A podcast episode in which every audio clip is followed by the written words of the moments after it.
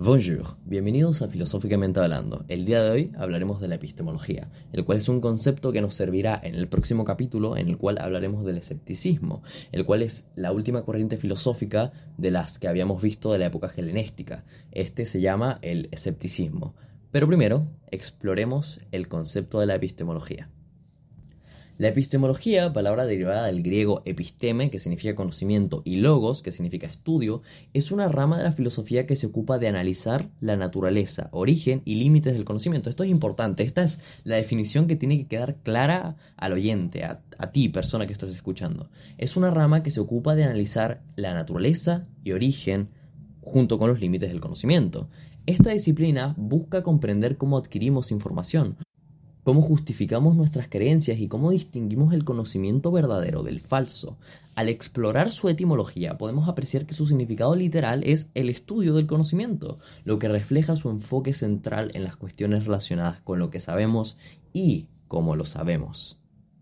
Desde una perspectiva filosófica, la epistemología examina las fuentes del conocimiento, los procesos cognitivos implicados en la adquisición de la información y la validez de nuestras creencias. A través de la historia, filósofos como Platón, Aristóteles, Descartes y Kant han contribuido al desarrollo de esta disciplina, explorando preguntas muy fundamentales sobre la verdad, la certeza y la justificación del conocimiento, un concepto muy explorado en la filosofía, la verdad y la mentira. Ahora, la relación entre la epistemología, la ciencia y la filosofía es intrincada. La ciencia como empresa humana se basa en métodos para adquirir conocimiento empírico y verificable, pero la epistemología busca comprender la naturaleza de este conocimiento, cuestionando la validez de los métodos utilizados y explorando los fundamentos de la evidencia científica. Por otro lado, la filosofía proporciona el, marco conceptual en el que la eh, epistemología se envuelve permitiendo reflexionar sobre las implicaciones filosóficas del conocimiento. Es importante entender que el método científico nace de esta necesidad de confirmar que el conocimiento que se está adquiriendo mediante la investigación es correcto. ¿Y cómo sabemos que es correcto? Siguiendo unos pasos, siguiendo el método científico. Esto tiene mucho que ver con la epistemología.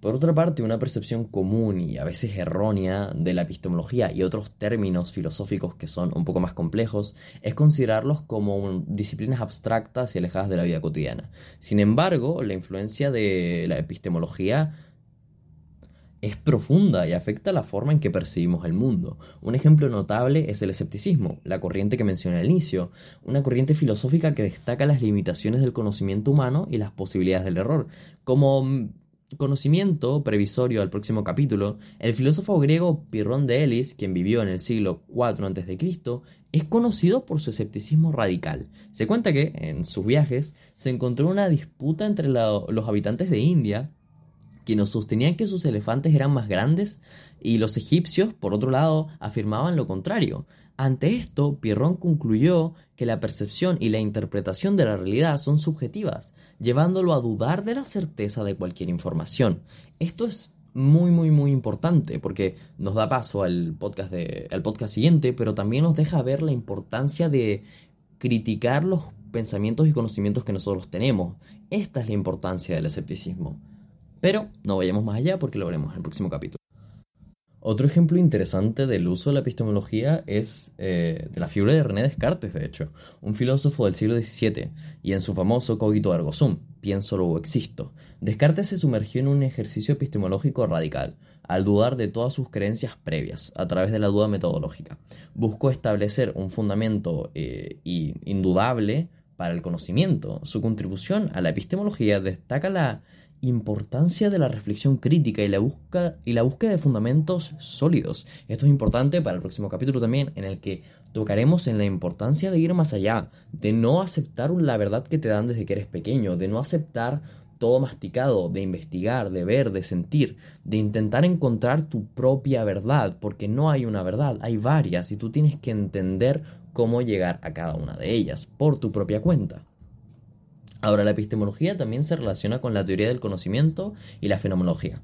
Esto ya va mucho más allá, pero estos exploran cómo percibimos e interpretamos el mundo que nos rodea. El filósofo alemán Immanuel Kant, del siglo XVII también, no del siglo XVIII, lo siento mucho, desarrolló una epistemología que analizó cómo la mente organiza las experiencias em, sensibles y construyen el conocimiento.